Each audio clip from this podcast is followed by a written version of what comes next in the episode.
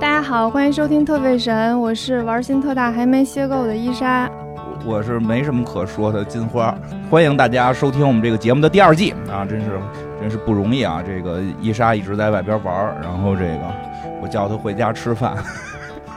一个月过去了，不知道大家一个月过得如何呢？有没有什么美妙的事情发生？哎呀，今天让我们在这里分享一下过去的一个月。哎，这要是新听着的可能都过了。 呃，你你一个月干嘛了？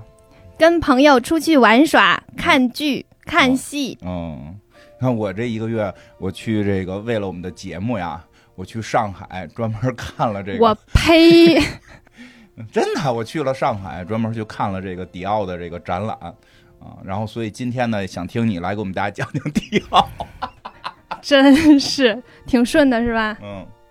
这明明是咱们上一季挖的坑，今天来填一下。啊，对。然后这个正好是来说说吧，就是特别特别垮掉的一个开头结束之后，然后这个我们来 说说今天我们要聊的主题。然后垮是掉吗？没有以前 垮。没有吗？对没有是还吗？行嗯，比嗯比上一季的两个主播什么没头脑不高兴要好是吧？对，然后这个是玩不完和这个 和玩教儿不够。 玩不够是吧？然后这个我们这个这一季一上来，第一个可能就开始要聊聊我们的这个迪奥这个品牌了啊，这个讲讲这个品牌的这个创立之初是怎么由来的。对，所以大家可以猜一猜，迪奥这个牌子是由谁创立的呢？你这个才是真的垮，好不 好？是是迪奥是由迪奥先生创立的，那不一样啊。上回香奈儿是由香奈儿小姐创立的，这个是由迪奥先生创立的。好的，还是有有有有一点儿这个这个呃小考验的啊，小考验。 然后这个，哎，对，其实说回来，就是之前我们上一季的，就是我们这个节目的第一期啊，第一季的第一期以香奈儿开场，也提到了，因为很多故事都跟香奈儿这个相关，所以其实，在香奈儿结尾的时候也讲到香奈儿这个七十高龄这个。拿着剪子重新回到巴黎时尚界，是因为对当时的一个设计师特别不满，啊，嗯这个设计师其实就是我迪奥们先今天生要讲的迪奥先生。嗯这个我觉得啊，我现在说自己感觉啊，我觉得呀、这个 你是不是太长时间没录特费神，现在特激动啊？啊挺激动，挺激动，主要是看你了，很激动，一个我感觉月 你一好个月像 没很激见到动。你，一个月没见到你了，嗯。然后这个香奈儿，我觉得其实相当，我我个人认为啊，香奈儿相当于就是现代时时时尚和以前的那个时尚的那么一个分水岭。对吧？从从它这块儿开始，就是会有一些很大的这种变化在服装上啊。然后我觉得迪奥可以说，虽然迪奥的很多理念跟香奈儿这个不太相同啊，他们也后来有一些理念上的这种争执碰撞吧。然后还有一些他们的这个身份关系，一会儿我我会负责讲身份关系的事儿，你讲时尚的事儿啊。然后这个呃，迪奥很很有意思的一点是什么？迪奥我觉得有点算是开枝散叶。今天从他开始，我们讲迪奥的故事，会陆陆续续就会出现在这个故事里出现很多现在你得花不少钱才能买着的东西， 又开始挖坑了。对吧？所以这个有意思就就就在这儿，会有很多设计师啊或者时尚品牌啊跟迪奥的这个关联性会更密切一些。嗯，对吧是的，嗯，对，那这个咱们今天就从这儿开始吧，这新的一季我们先讲一下那个迪奥先生。啊，全名儿先来个全名儿，迪奥的这个品牌呢，是由那个迪奥。嗯，迪奥先生创立的，然后他的全名叫 Christian Dior。嗯，呃，我的这个读法可能偏英文的读法，哦就是法文的会吗？大概也差不 多吧，我也不知道。没说一样啊，所以就是现在就是有， Christian Dior，也就是就是它好多品牌上面都写着 CD。不是听的对那个光盘，是因为是它这个克克里斯汀迪奥这个这个两个开头的字母 CD 啊，是这个这么来的，对吧？是吧？是不是你乐什么呀？因为是实话说，我们小的时候，你之前以为是 CD 呢？我小的时候，只因为我们小的时候，它那个基本还用全称，嗯用全称比较多。好像近些年迪奥真的基本就是大家对它就是叫迪奥了，嗯啊，对吧？就是叫迪奥，甚至它的很多品牌上边贴也就光贴迪奥了，嗯，对吧？这个，所以就是有时候出现 CD，可能会有大家就这个一懵，哟，这什么意思呀？这个是是里边搁的光盘，还是说使这东西得有一个冷却时间，对吧？就实际上是它的那个名字的缩写。对，是的。嗯然后那个我还去查了一下，就是因为它是一个法国的品牌，迪奥也是一个法国人，然后它这个姓的来源，它其实迪奥是呃法语的“上帝”和“黄金”的结合，哦也就是说，它的翻译过来的话，应该是“上帝的金子哪个是上帝啊？”。 D I E U 是上帝，O 二是黄金，哦，所以迪奥是 D I O 二，哦然后就上帝是黄金他们的一个合合体的那个一个单词。哦明白了。对，所以迪奥它有很多系列都是以金子的那个表现哦嗯来做那个元素的嘛，包括它的那个香水对哦儿的很多广告啊都黄是汤儿对都是金子的那个颜色。我研究了一下它的名字为什么会有，就是为什么会就是品牌当中有很多金色元素的这个来源吧。嗯，然后迪奥先生是一九零五年出生在法国的，法国零五年，对他出生一九零五年出生，对啊，那会儿一战还没还没打起来呢，他出生在那个时候的法国对，法啊国诺曼底一个叫格兰维尔的镇子上嘛，啊，诺曼算是底，嗯，然后他是他跟很多设计师不大一样，他是一个有钱人家的孩子，这是做完啊在他 McQueen 之后的一个 一个。就是当我现在开设计师的时候，就有一种很希望他能够过得很幸福， 希望他童年能过得幸福一些。然后迪奥先生就是一个童年过得还挺幸福的人，他爸爸是开一个化肥厂的，而且是一个非常呃厉害的商人，就是那种家族是有一定地位的。嗯然后他们家一共有五个孩子，迪奥排行老二。他就是在那个上流社会的一个环境当中长大的，嗯所以接触的也全都是上流社会。另外就是他住的那个地方，相当于法国的一个旅游胜地吧。哦，然后就是在就巴黎的一些贵族都会来这边度 假，跟那他那会儿也弄那个什么民宿，没有他在海边嘛，啊然后所以说大家度假就是就是巴黎的人都会来这度假，所以他经常也能看到很多巴黎的人的穿着。哦，明白了嗯，，就是他从小一耳濡目染的那个环境，时尚的东西还是挺多的。他家里特别有钱，有一个非常大的别墅，嗯那个别墅就是现在看来就仍然是一个设计非常漂亮的一个房子，然后在海边。嗯，现在是一个旅游景点，就是大家如果去那个地方的话，可以去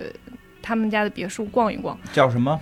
格兰维尔，格兰维尔，嗯啊，对，那个别墅特别大，就是它甚至有一个房间是裁缝室，就是他们家自己有几个裁缝给他们家人做衣服，哎呀，是不是很有钱？ 我都不想往下听了，所以就是迪奥小的时候就经常在那个裁缝室里面跟那些裁缝玩儿， 嗯，哦因为他就是喜欢嘛，就看那些裁缝做衣服，嗯，明白了，所以然后他这就他是爸不说他呀，那个时候五个孩子可能也看不没过有来也没有特别去哦管其是实其怎么，嗯实啊也是一般可能都寄希寄没希出望于去琢货就挺好。寄希望于长子啊，别出去作妖，然后弄弄人小姑娘这就不错了。然后迪奥的爸爸还是一个挺严肃的人，所以他跟他爸爸的关系就是是一个就是那种。就是很尊敬自己的父亲，然后没有特别亲昵的那种关系，但是跟他妈妈关系还挺好的。他妈妈，嗯，是一个生活上非常有艺术气息的女人，特别喜欢花花草草，所以她那个别墅刚开始买的时候，并没有那么多的花园儿，是她妈妈一点一点去打理的，所以她整个房子周围有非常多的花园儿。然后她妈妈还教教迪奥认识了好多的花儿的种类呀、哦植物的是吗名称啊什么之类的。这很厉害，对，然后她也非常喜，她自己也非常喜欢，她就会一直帮她妈妈去做这件事儿从。小梦想当一个植物学家。那倒没有， 她有她自己别的愿望，嗯，但是他这个这个小的时候经历会对他后来有很大很大的影响，他的很多设计都有很多花卉，嗯，是嗯他整个他的品牌后边对其实都是是的跟花卉有关，其对，实跟他的母亲有很大的关联。啊嗯，大家看他现在的很多那个成衣的都是那种花朵主题的，同时他们就是他迪奥的这个品牌对于花花儿的展现还挺讲究的，就是很多品牌怎么叫可讲究可能是那种印制上去的一朵花儿，啊嗯，它的基本上就是都是刺绣的，哦，然后刺绣的都特别的精细。我看了一个纪录片儿，就是他们在做衣服的时候会用那个游标卡尺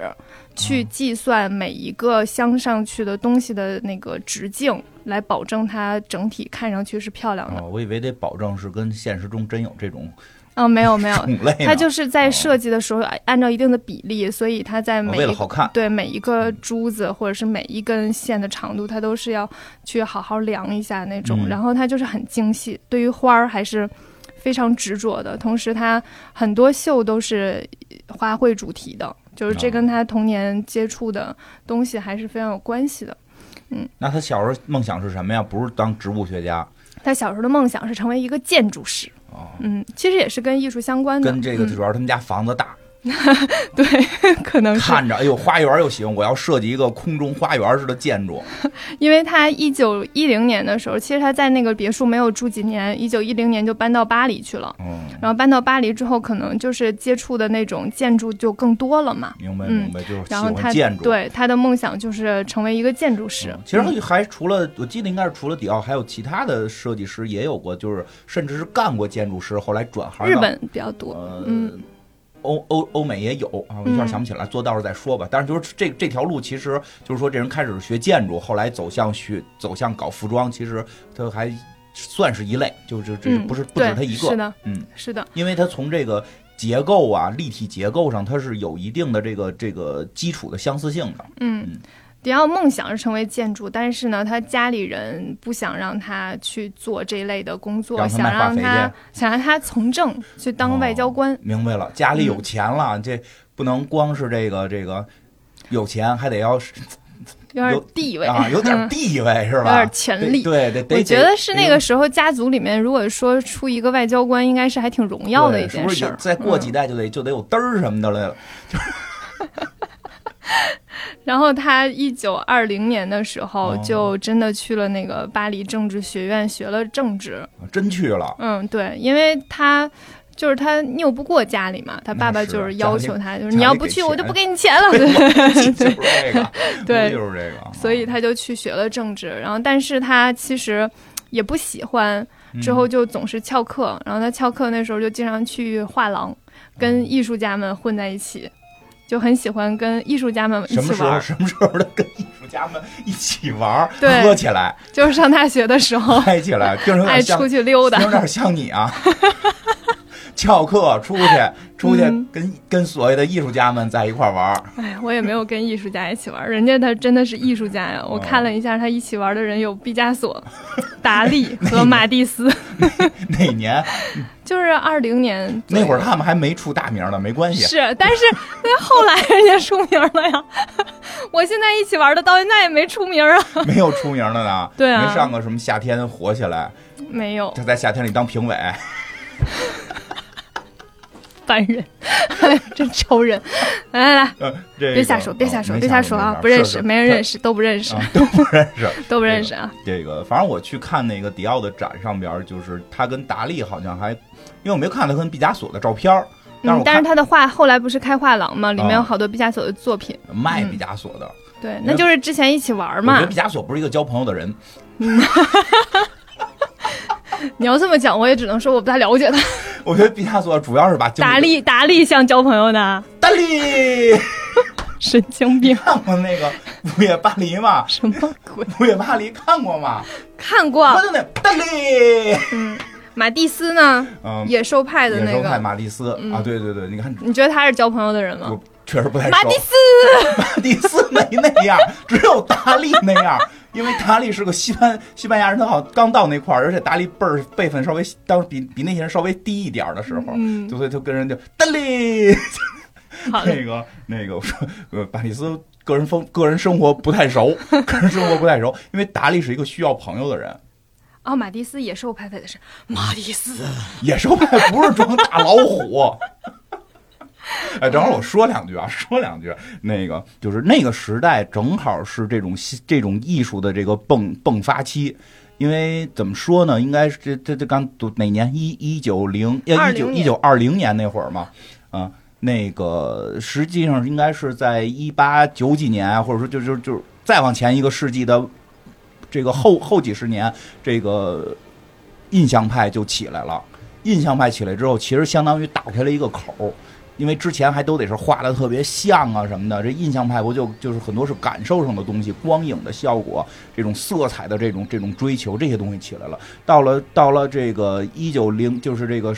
二十世纪，就是上个世纪初期的时候，就很多这种艺术就开始满处开花，什么什么这个这个，包括毕加索呀，再往之前的什么梵高、高更啊，包括后边这种什么达利啊，什么什么马蒂斯，这个野兽派指的不是画大老虎，我知道我是，我我说一你下，以为我是不知道啊？ 哎，我的我说一天，下，我说一下，我说一下，野兽派的最大特点是是不懂我的幽默，我很伤心。我没说不懂，我我给大家说一下，野兽派的最大风格是红配绿赛狗屁，是比较鲜明的颜色的碰撞。对，所以其实这些就是包那个，然后像那个谁。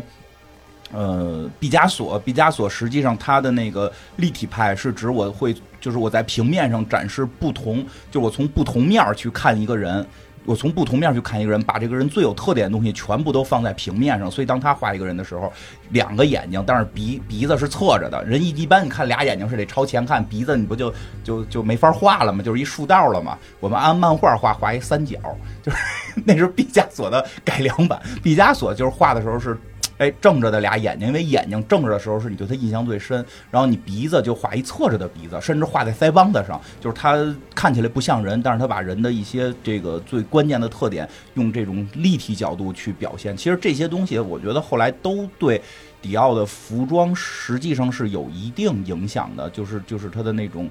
反正琢磨吧，这事儿反你得正我没看出来 呢，看，尤尤其跟是毕加索有什么影响？没有结什构上么的作变品。 嗯化，结构上的变化，它是一种结构变化啊、对，然后达利呢，我觉得这个可能是达利主要爱特爱交朋友。然后因为我看照片里边，达利跟他媳妇儿和一个我也不知道是谁的男的，然后还有迪奥和迪奥的这个男伴儿，然后他们一起特别 happy。然后是五几年，他们这个友谊好像还跨度还是比较长的，所嗯以其实。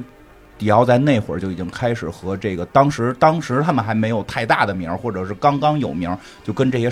艺术家混在一起了。嗯嗯，后来大家都有名了，你说说，多开心！这就叫替身使者相互吸 引。真是后来大家都有名了。嗯所以他那个时候成天出去玩儿，所以呃那个功课也不是很好，最哦，后是在那个一夜没有在那个老师和家长的各种督促之下吧，嗯勉勉强强毕业了。但是毕业了之后呢，也没有从事相关的工作，没当上政治政治家、外 交官，因为可能就真的成绩不大好吧，啊，然后就在家待着，一长对，哎就在家呀待着，待了一段时间之少爷后，秧子了，对，待了一段时间，家里人看这样也不行啊，然后他哦看他们坚持，然后他家人这就坚持什么了？你先给我说坚说。持艺术啊，哦坚持坚持就是跟艺术家玩儿，跟艺术相关的东西吧啊，还是然后喜欢对，就是喜欢嘛嗯，然后家人就同意帮他开一个画廊，哦？嗯，但是呢，你这画廊不能用咱们家族的名字，为什么因哎呀？为这样的话就是就是有辱家门你，家你家也没有灯儿什么的呀，也没也没真灯的儿了，就人也家没就是缝了。就是那个时饭候，了就是都这没些就是贵族当中，嗯哎嗯、你家里有个孩子当了外交官就觉得特别荣耀，但是你家里有明白孩了子去开画廊了就觉得呃懂不太了，行。因为我看过一个中国的一个电视连续剧叫《宅门逆子》，就是有一个大宅门家儿子非要说相声， 嗯，后来就给逐出家门这种啊，有对有点这意思。然后就用的是他的合伙人的名字，嗯就是一起一起开画廊的一个人。然后一九二八年的时候，就是开始有了这个画廊，哦所以推测来看，中间躺了两三年吧，啊，打仗呢，打仗呢，没一打战仗一了仗吧？一战，啊是吗？对，要打打仗了，嗯哦打了些仗吧，可能。啊，但是他，但是，但是我算算啊，他哪年出生的来的？零五年，啊啊，打他小时候就打完了， 反正他经历了一战好吧。这个啊我他也不是他很经历懂了了经，就是他小时候应该年轻的时候经历了一战，嗯。嗯，然后他画廊运营的还不错，因为他审美还是挺在线的，嗯再加上有这些艺术家的朋友，然然后后这帮艺忙。这些艺术家的朋友慢慢也开始有了一些名声。哦，所以就是画廊经营的不错，但是后来就遭遇了一些变故，所以了他就是童年很幸福，但是后来也是经历了一些嗯不大好的事情。然后这儿呢就可以就是给大家插一段儿好玩儿的事情， 啊，这有好玩的事儿，对是是跟是跟谁？就是迪奥先生这个人吧，非常迷信，啊，就是他一直都以来都非常迷信，他很多服装秀之前都要先先去做占卜，嗯，这个原因呢，就是他在儿时的时候，曾经在一次就是嘉年华会上遇到一个人，这个人呢是加尔默多修士，一个是这个对宗教人士，对宗教人士，然后会算命，然后说这个人他他说他自己是个预言家，然后他就给迪奥算命，啊就说你呀、生人生会有很多变故，但是呢，终究会很就是很有名望。啊，那我而这些名望和利益是谁给你的？嗯女人给的。然后 呢？我听着像跟马云说的 呀，对，大概就是给他算了个命、哦嗯之后呢，还真准了。这搁一般人，这搁一般人是以为得是靠联 姻呢。对吧？但刚才也说了，对人是人是找男伴儿的人，这可能对，联姻人这条说路你走的不下去名，望和利益都是女人 给的，那就是得开发点儿花钱的事儿了。然后就真准了，所以我觉得迪奥先生后来才信。嗯、为什么准了嗯呢？就是他后来在一九三一年的时候，他母亲就因病去世了。嗯然后过了一阵子，他的哥哥也意外去世了，然后再后来就遇上就是经济那个那段时间是有一个什么经济方面的大大浪潮或什么哪的年吗？一九三一年啊，这个世界金融经济啊，危对机，对对对对，啊啊对嗯，对然后女演员都上街偷苹果，后来让人带着去一岛，有一猩猩给抓走了，就那个年 代。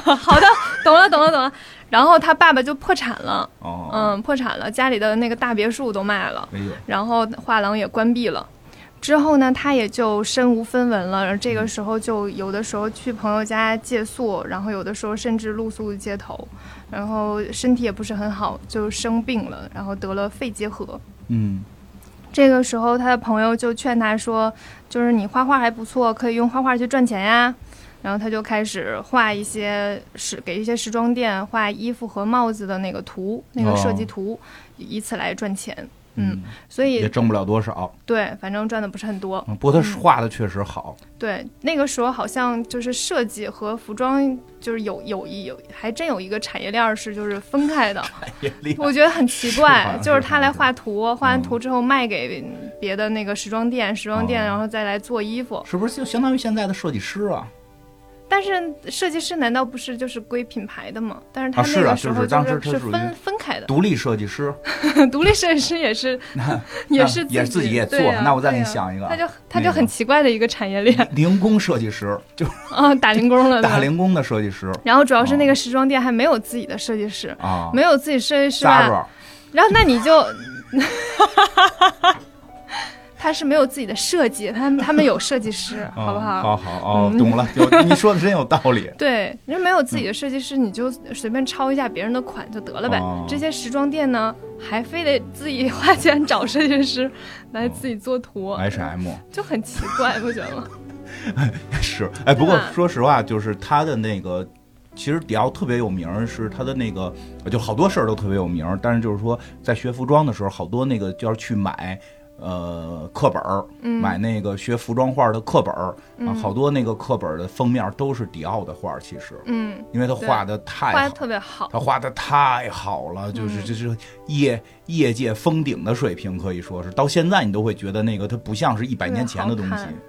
就很很厉害。嗯嗯，他有一个自己的画风。啊，对对对，他的那个时装画它感觉的时是装画就是有一个画风在，就是像一种就是像一个画儿，啊，嗯对对对，他的时装画感觉对不只是为了做衣服，是对对对那张画是可以单独裱起来挂在家对里的对。对，是的。我当时看那个迪奥的纪录片儿的时候，嗯就有就是有采有一个采访，他后面就裱起来一幅画儿，就是迪奥画的那个一个套装，哎呀，嗯，特别漂亮，他这画都现在都单独能 卖钱，应该是可以吧？嗯肯定可应以，该是肯定可以以吧，不少钱得。 嗯，那你说是达利和毕加索的贵， 还是他的贵？我估计还是毕加索的贵。现在，不过确实这朋友都没白交，嗯，难怪是当时能当朋友。是。嗯然后他一九三三年的时候就被介绍到那个罗伯特皮凯那里当助理，就是因为画那个画那个画稿子画的不错，哦嗯、就是一个就被介绍过去了。服装服店。装店，嗯对对对，就开始用他的那个。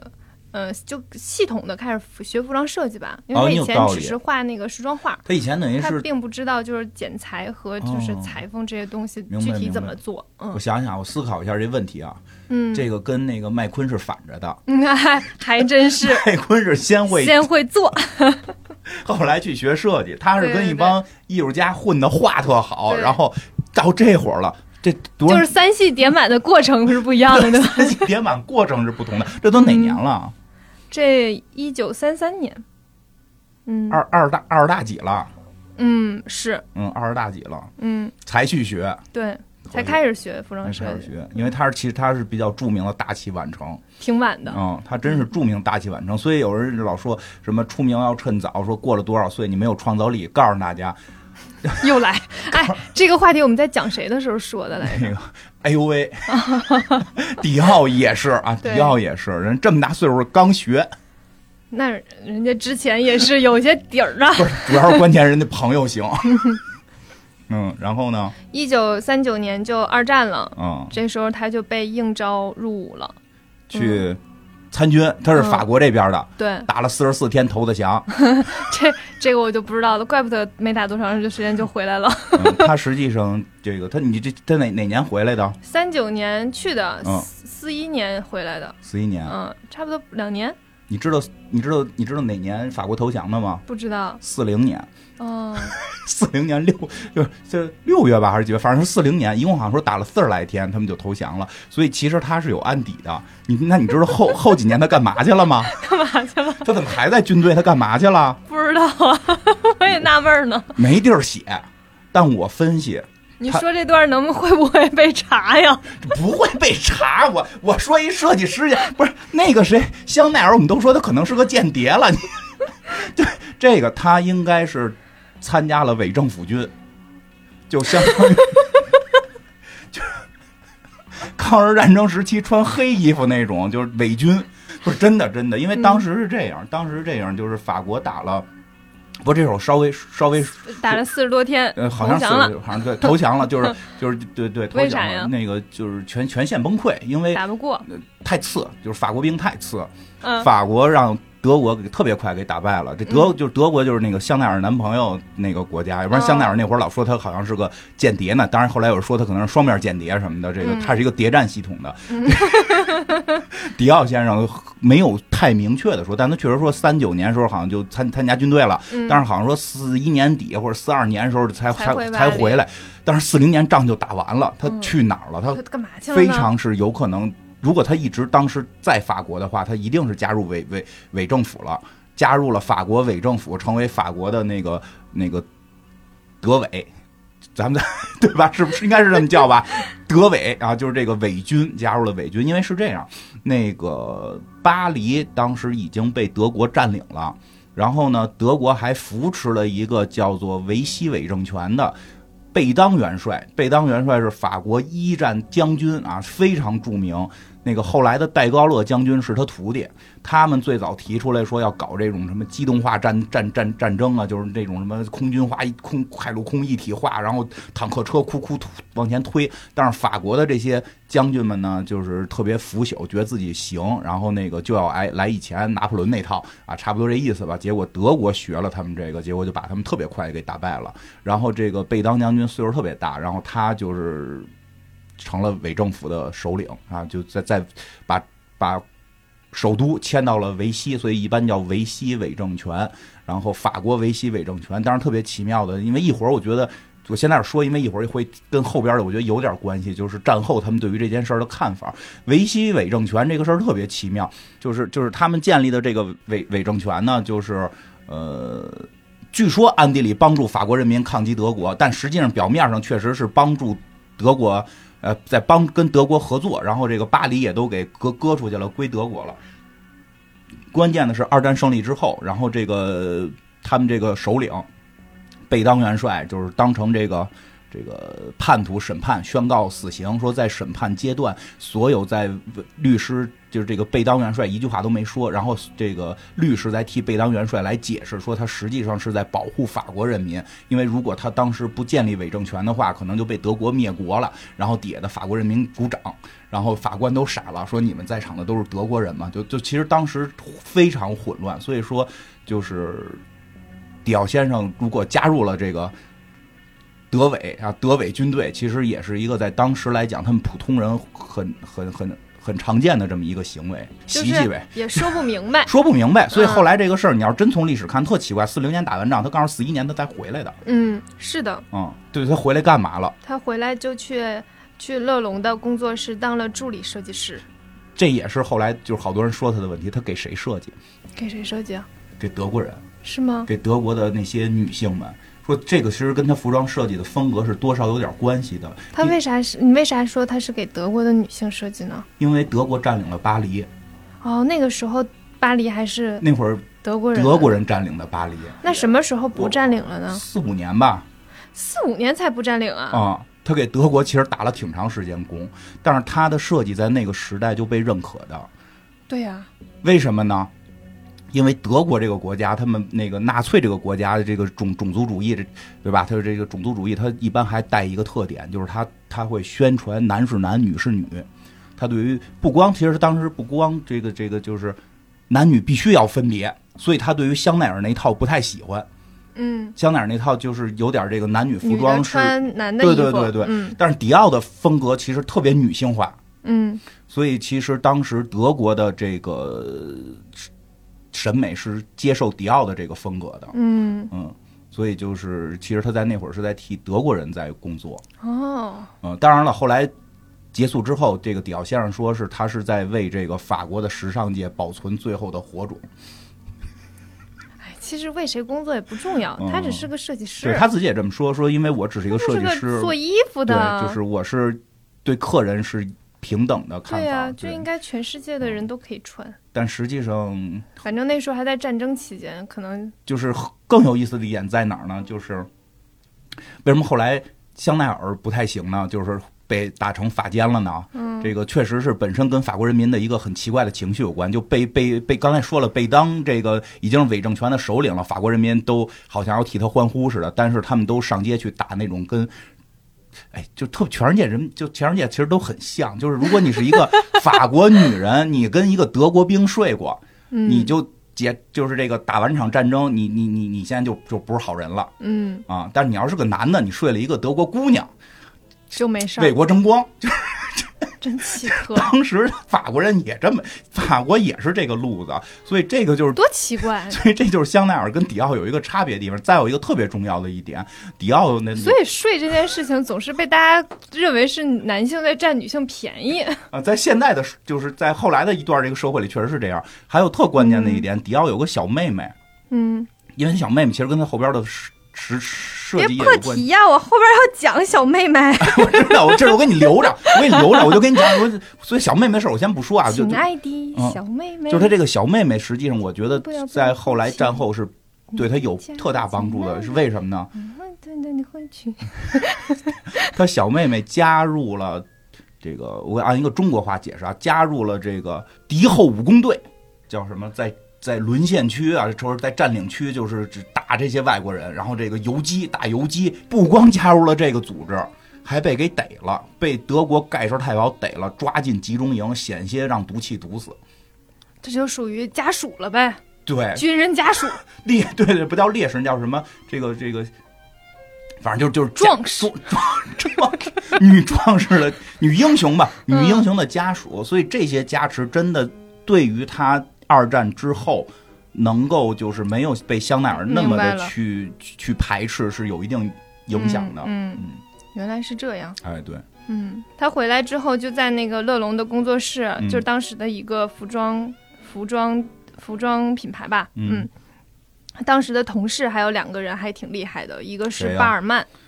啊，嗯这个、一个是纪梵希。啊，这巴，你先说说这巴尔曼，这个中文就叫巴尔曼是吧？对，这现在是个牌子，啊，是啊，嗯，这两个人后来都有以自己名字命名的品牌，一个巴尔曼，一个纪梵希。嗯，就是晋凡希，哎，没事，多多聊两句没关系。晋凡希是那个郭郭老师老穿的那个牌子嘛，嗯 是吧？是是吧？是吧？啊，就是嗯德云社的郭老师爱穿的这个牌子，就是郭老师也很爱穿那个什么？范思哲，那不是他儿子吗？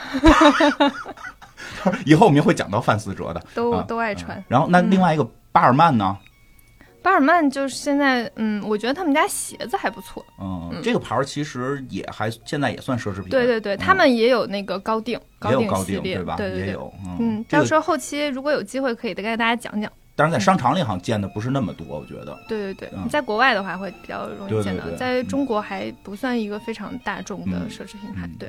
然后他朋友就给这个时候又遇到了一个很厉害的人，就是他朋友给他介绍的一个叫马马塞尔布萨克，是当时的一个纺织业之王，嗯，基本上是法国有钱人数一数二了吧？反正听说是算首富级别。对，嗯，法国自古至今都是做这衣服的当首富。反正是纺织业的，对。哦，然后这个嗯，有一个说法是说是首富，但我也不确定啊，反正贼有钱，嗯。啊然后他那个时候呢，就在寻找设计师来去拓展服装业，因为他是做纺织的嘛明，白他服装业可能一直没有做的特别好，所以就想找一个新的设计师注入一些新鲜血液呀。啊，我理解一下，就是说嗯他做了好多布，想把布卖出去，你得有 衣服。对，当时其实有有在做衣服，但是做的不好，哦，嗯。然后他就想来拓展一下自己的那个服装业，嗯然后这个时候呢，就经朋友介绍认识了迪奥先生，就说迪奥先生，你来加入我们这个品牌，嗯这个品牌叫什么什么什么 Gaston 之类的吧，啊啊，不会念，反正现在一这个牌品子牌吧，这已牌子经不见了啊，已经不见了。啊，成为这个就是请他去当这个品牌的艺术总监，嗯，但是呢，迪奥先生说，那我回去考虑一下。结果他为他回去干嘛去了呢？又去算命了。嗯 这就是这也得算一下命。嗯，，对他就是，嗯，之后他做什么事情都会都算算一算。对，他看就看是星盘。他就还挺迷信的，嗯他还不是那种就是宗教，就是那种去祈祷一不下是什么之不类是信的。上帝的那种对对对，他是就是算命算相当于中国的风水啊，相当于他要找吉普赛人呀 什啊么的。对给我也不知道是给是不是给你看看吉球普赛人啊，嗯对弄弄对对牌呀，对对对，就这种。看看茶。然后他在去算命的过程路上呢，就不小心踩到了一个星星的图钉儿，星星的图钉儿，嗯，反正就是啊一个金属的一个扣儿之类的，就反正就是是星星形状的。就是走着走着，啪，脚底下踩嗯着硌着东西了，你去。你去看展的时候有那个钉儿吗？没有，有的展是有那个钉儿的他，没拿 来，啊，可能是我理解就是走着走着，啪，就脚底下对，硌硌着。着了，然后捡起来一看是一个星星的金属钉儿，这种迷信的人就会觉得这是不是一个暗示？一个预兆。嗯，拿着钉儿就去了。哎，算命先生，你看我，呃，不，他们不是算命先生， 反正嗯就是你看我路上有一钉儿，它是不是寓意着什么？然后那是人是说，是的，这就是一个预兆。啊，这什么预兆着什么呢？你得有自己的品牌，为什么呢？我也不知道，反正你得听我的。 嗯，因为我是一个预言家， 啊，所以他这牌子没叫星儿，没有。迪奥星儿点儿迪奥这种。然后他就回去跟那个、嗯跟马塞尔马塞尔勒说，我要有一个自己的品牌。嗯，嗯，马塞尔勒就是他有也有自己的一些阐述了，就是说现在战争结束了，大嗯家以前就大家都是就是很嗯，男人都去打仗了，嗯然后女的都去工作，就会每天穿那种制服，再对，加上之前有一些香香奈儿的影响，就开始穿那种比他较先 diss 人家的，把比较轻便的套装，然后说现在战争结束了，我们必须得美起来呀，嗯穿华丽的衣服呀，哦，合着他先 diss 女人的美得绽放啊，嗯奢华时代就要到来了。有道哎理，这种战后和平嘛，要对奢华起来了。对对 对，然后哎，当时马马马塞勒就觉得有道理啊， 嗯他当时带 PPT 了吗？应该没有光白活了。光白活了。对嗯，然后马塞勒就给了他六千万法郎我的天，去创立自己的多少钱？你再说一，你再说一遍。六千万法郎，我我的天哪，就说他有钱嘛，贼有钱一哎人，说说就好白话，就哦给你这么多可是钱。讲故事不是后来的事儿，不是硅谷弄出来的。我，但是他所是以真你有看你本事，。所以你看你这么能说，你倒是弄点钱不是来问题哎呀。是我是光会说，人家人家说完了，人家真会，人会画，人家有人家有那样的朋友。我这等嗯着你未来是不是也能成立一个什么画派，然后我就也出去忽悠。我不会画画啊，问题是啊、哎呀，哎，你还说呢？刚才那图钉儿，其实你刚才说展里有没有？是实际嗯上很多展会有那、那图钉，后有的来展有，一嗯直留着呢，嗯，上面是个星星。后来是不是当时那个我也不我也没法考证，但是我哦之前看过那个展就有那个哦钉儿，一个金属钉儿，嗯，所以这星星也后成为后来它的重要的设计元素了嘛？对对对，它后来很多设计元素有星星，然后也有那些就是算命相关的那些东西，然后它星座系列什哦星么座的系都列有，跟那个嗯，算命也有关，对所，以星星实际上这个钉儿还留着星座其实是不是有塔罗牌那个系列的？啊，算差不多吧，是差吧差不太多，反正就是差不太那多那那一挂的吧嗯，嗯，我也开始不我是开很始懂。也以为哪儿挂一星星，是因为那个乔乔的那个说有替身才有星星，动画片儿就你看你给哦我看我你知那道个了知道的那个就啊，你没和觉得是他的可爱标记吗？ 你那儿身上有个可爱标记？哎，那你身上的这个星星是跟迪奥有关吗？没有，啊，实际上迪奥那个是跟这个算命有关。嗯，这么来对着，是的。然后他那个时候不是我，不是我必须得再吐槽两句。你哦吐槽你你吧，看人香奈儿那个都是跟爱情什么的相关，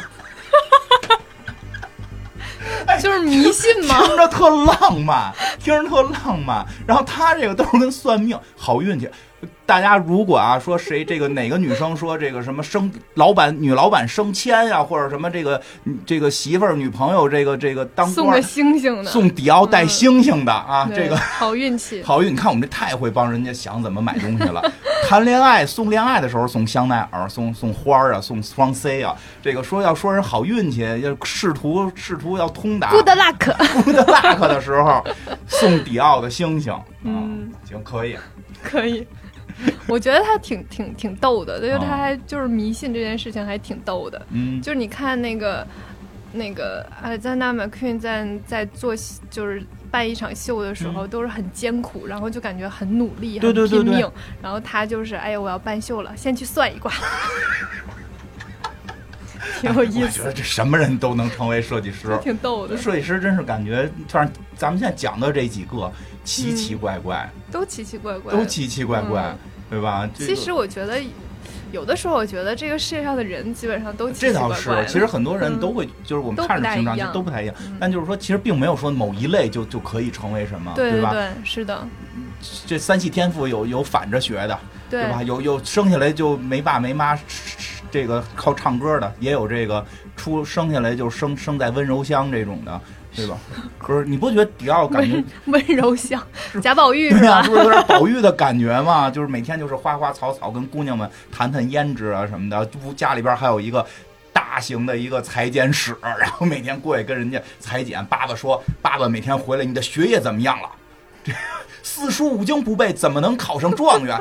咱们家要出名儿，要去当官儿，对吧？是不是有点这感觉？对，你你听我说，是不是？对，好像除了取向，哎，不过宝玉其实也就是是男女通吃。就是差别可能就是没有一个林妹妹，就是来了一个神仙一样的妹妹。就是他妹妹啊，嗯只是他只是他不跟他只是他不跟他妹妹结婚，他有一亲妹妹嘛，嗯，也是也是林妹妹，神仙一样的妹妹凯瑟琳。妹妹嘛。 嗯，你又把我的题破了，要不你来说好了。对，我说她名儿也不行，一会儿你再讲为什么她特重要嘛。行，好的，嗯来说回来啊，嗯这个就是一九四六年了嗯，一九四六年他那个时候已经四十一岁了。然后才开了第一个高级时装店，哎在蒙田大道三十号。我还有机会，我还不到四十。 我也有机会，我现在学服装设计都来得及。向迪奥先生学习，嗯，四十一岁的时候，才开始创业。对他那个蒙田大大道，那个后来有好多包的名字就叫蒙田，蒙田嗯就是因为跟他这个第一家第店一有家关。店有关。对，是的，哎，那他这个理念算抄袭香奈儿吗？嗯，这不是吧？大家大家都会纪念一啊大下家都自己纪念第自己店第一嘛个店对，很正常。那咱们以后这个节目，也就是做周边的时候叫什么望京，行，可以啊，行，嗯，望京熊猫就这么就这么叫，可以，还挺好。嗯。嗯，这个时候就是香香奈儿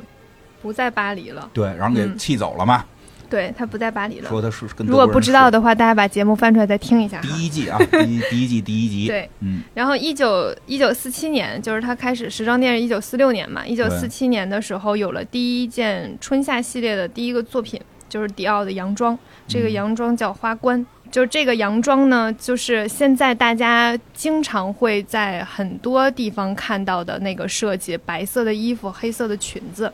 然后这个、哦这个裙子稍微给大家形容一下啊，嗯它那个腰非常细，嗯之后，裙子的长度到小腿是一个非常大裙摆的 A 字形百褶裙。这个裙摆非常大，就是基本上做一个裙子要用快二十米的飞布，布料，嗯，特别飞布， 真的特别飞飞布，布，嗯。然后它会把那个肩的部分变得很柔和，然后细腰加上大裙子，对所以它就会把那个女性的身材非常的勾勒出来，嗯就是一个像类沙漏的明白形状。嗯这就所以香奈儿就看到这个就重新拿起了剪子， 嗯、对，就是这个，就是激怒了他， 怎么可以穿这样的衣服？这不都是我我给让我否定过的吗？对 吧？对对对，嗯他其实那个时候出现这个衣服就是非常非常火，嗯瞬间之间就爆火，因为那个时候确实是跟时代有关系，对，所以时尚其实永远都是一个跟时代相关的东西。嗯他那段时间确实处于战争刚结束，大家很想去释放一下那种，是。嗯，就战争的时候，其实我以前看过一些真的二战时候的片子，就是特别那什么的一点，你知道吗？袜子是可以做导弹的，嗯，就是可以做炸弹，至少是不是导弹，就是袜子可以做做武器的。所以很多尼龙袜，它那化纤的嘛，就是没有。说当嗯时很多欧洲姑娘想穿丝袜，嗯，穿不了，就拿记号笔在自己大腿后侧画一条竖线，嗯因为那会儿的袜子就是后边是有一个黑线的嘛，嗯，有个缝合的，有个缝合，线，那会儿嗯的是那样，所以就是让人远处一看，感觉你穿着丝袜，所嗯以确实像你说，其实好多人这个心里边都是，拿着劲儿呢，我我我想我想美一下，对吧？对对吧？对虽然我们平时可能这么美，这个不方便，但是我们太长时间没美了，对，嗯，所以其实迪奥和 Chanel 在那个就设计理念上确实是相反的，哦嗯，确实是相反的。但是，嗯、在这儿就分享一下我自己的一个想法吧，就是我觉得不带不需要再去给喜好做定性，嗯，嗯，没懂，说点那个能听懂的，就比如说。就不是说我穿着一个非常显身材的衣服，就是为了取悦男人，也不是说我对于时我每天穿牛仔裤、T 恤，就是能表现我对时尚不屑一顾，然后我这样就会比那些穿吊带裙的姑娘高级。嗯所以就是这些所有的东西都不是一个定性，就是穿着是一种选择，就是你可以把这件事情显得稍微简单一点。你你穿你喜欢的就好了，就比如说我会我会穿 Chanel，然后那么我也我也会穿迪奥，真然后有钱，我认 同，就我认同，就 Chanel 说，就是女人可以像男人一样去嗯做任何自己想做的事情。我也认同迪奥说的，就是美你就要展现出来，而女性身材的美是需要被展现的。嗯，然后我觉得女性的美是用来装点这个世界的，哦就这些都是我认同的。所以，就之前有一次我录音的时候，不是穿了一个，嗯，乾坤圈儿， 对，那个腰带，说实话，那个腰带扎上之后，我会显得我腰很细，但是其实我我已经被勒得喘不过来气了。嗯，但是我今天就是穿的就是衬衫、牛仔裤，啊，你今儿穿特别多，就是我觉得它它有的时候是一种喜好，但是有的时候是一种心情，就我心情穿什么样子，有的时候甚至是因为我今天脚过敏了，我没法穿高跟鞋，同时我就是经期，想让自己稍微舒服一点，所以这一切穿着的选择都不代表这个人就是一个什么样的人。你说的对，对，嗯就不是说我我穿着迪奥的衣服，那么我就是一个不认同女性可以做任何事情的人。嗯，对，它不，它不是一种选择题。对，就百花齐放。对你只要就是好看，你可以去选择，你就去穿就嗯对，好了。嗯时尚界也是应该百花齐放，什么风格都有。作为一个独立的一个姑娘，其实也是，就是你的每一面都可以去对展，你怎么想怎么展现，怎么展对，你现。可以去选择做任何一个你觉得可能展现你自己对的。对，这这才这样才对才才精彩，才活出了自己。对，如果你只给自己画一不笼用子。对，不用框死自啊，你己。一直框死自己，这个不识别的，一觉得识别的，你就破坏了你的主是意的了。其其实可能，因为我最近就听到一些、嗯啊一，些声音，什么声音啊？就是这样的，就是就是快说说不懂时尚的人，啊就是认为认为时尚这个东西就是不值一提，哎就呀是就是一群人在那儿扭捏作态，然后、哎，你哪儿听的？我先问问。 算了，不说了。不是，那我说，你说你都起头了，快快，我就嗯没有，就是我我们节就目就说这个过瘾。我非常非常不赞同这一点啊嘛。然后我也不觉得就是模特儿就是一个，呃，只要身材够平，然后摆臭脸就可以当的职业。啊这我们嗯上上一季结尾对讲过了，对那我就不觉得是你这得样会吃所以小孩儿，就是很多很多事情都都不是你所看到的那么片面的样子。嗯嗯，你都反正也说这儿了，说了，因为前前一段我就是准备别的内容的节目，不是不是不是特别神的，其实也看了一些别的资料，还真是有这么一类，他会把时尚去拆解成一种商业模式，对其实这个特别奇妙，把它拆解成商业模式，比如说，这这些全部都是附加值。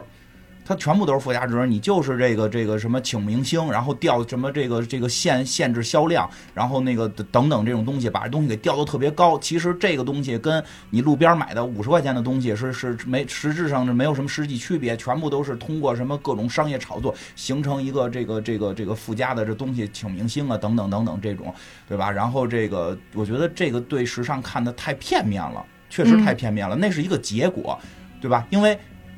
因为很多品牌，那吧干过请明星，请一线的明星、一线的作家，对吧？这个这个还闹太头，那最后该垮还垮。那为什么？它不是光是一个请明星去大量加附加值就可以的，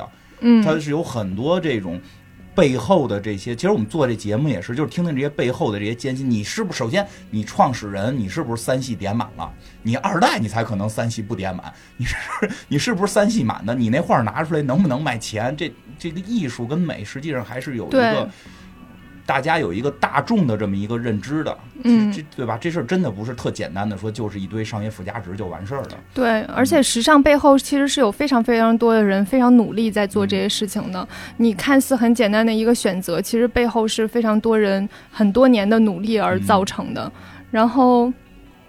怎么说呢？就是我不觉得就是穿的很很很时尚的人，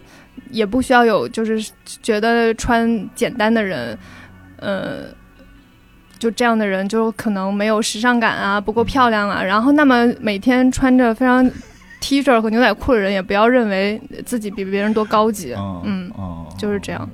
哎呦，就只是大家的选择不我同觉。得特别逗，想起一个事儿来。我想起一事儿，以后可能也会专门讲到她，就是安安娜苏，安娜嗯，苏一个胖乎乎的姐姐。然后那个我看过那个蔡康永老师给给她的专访，其实挺逗的。然后记得没错，原来蔡康永老师说的是中文，然后他说的是英文，他能听懂中文，他没法说。然后就是他们讨论到一个话题，就是说你做的就是安娜苏做的衣服都特别的花枝招展。后来就说这件事儿，他说因为这是实际上是给我自己做的，其实我真正内心觉得最美的衣服就是牛仔裤跟白 T 恤，但是像我这种身材穿上不好看，我们只能靠这个东西， 就是就是我你你明白吧？就是他我、嗯我觉得其实明白白衬衫跟牛仔裤也很好看，但是我也要为我们来做我们这种花枝招展的衣服，就是多元，嗯，对吧？对，就是的多元，你别谁也看不起谁，你嗯，就人家做专门做花枝招展的人，觉得穿白 T 恤也挺好看，也挺好的。啊其实这种东西就是，就不要把不要把这个所有人都去定性，你这样你就是这样的人，你那样就是那样的人。嗯其实很多人这个东西就是很复杂的。很复杂。嗯，我同事每天看到我都说，我每天穿衣服风格都完全不一样。嗯，今天穿的多， 对，就是嗯你我都同事穿，今天见到我在那个就是拐角的地方过见我说。嗯啊，我都没认出来你。我说怎么了？他说你今天穿好多啊。我说我平时穿多啊露。你是平时都是吊带抹 胸的，然后今天今天我还穿短袖呢，你穿一毛衣，我我没穿毛衣，我穿的是衬衫，你刚才白衬你刚才衫搁包里那是什么东外西？面是一个 T 恤。哦，嗯，是我以为是个毛背心儿呢。你才穿一毛背心儿呢，这大九月的我穿什么毛背心儿啊？真愁人，别生气了，因别为我今天经期，然后我们公司空调特别大，哦嗯有有原因。对，然后我就是今天肚子特别不舒服，我就想说让自己穿的就是哎呀，我轻便一你点怎么儿。哭了？还叫你过来录节目，还刚才给你惹生气了，对不可起，说呢对，不起，我先糊噜糊噜你。那个行吧，看我们这吭哧吭吭吭哧哧的讲了一期，迪奥先生这么波折啊，刚做了一件衣服， 讲的太慢了。不是，他实在太波折了。四十一岁刚做了一件属于自己品牌的衣服，嗯，对吧？是太的太太不容易了，太不容易了。麦昆这会儿好像已经都都已经开始颓废了。都已经到了顶点，开始往下坡走了。啊，嗯迪奥先生。但是，但是再说回来，迪奥先生真的就是对这个世界服装的影响非常大。然后，是的对，然后下一期啊，下一期我们首先就是能够听到到底他妹妹跟这个迪奥品牌有什么关系啊？他这个林妹妹，迪奥先生的林妹妹有什么关系？啊而且还会有，这回我们已经有了 靳靳凡希和这个什么巴什么曼。是 你说一下，我念不好，你乐着。巴尔曼，巴啊尔巴尔曼，曼我说的都是中文翻译了， 还不行啊、我。脑子不不太利索。嗯现在啊，信凡希、巴尔曼这些其他品牌也，你跟迪奥先生是认识了、嗯啊。往后还有啊，下一期嗯还有、啊，还有一些这个后辈晚生，这个咱们就等下期听吧，咱们下周再见了。再见。拜拜。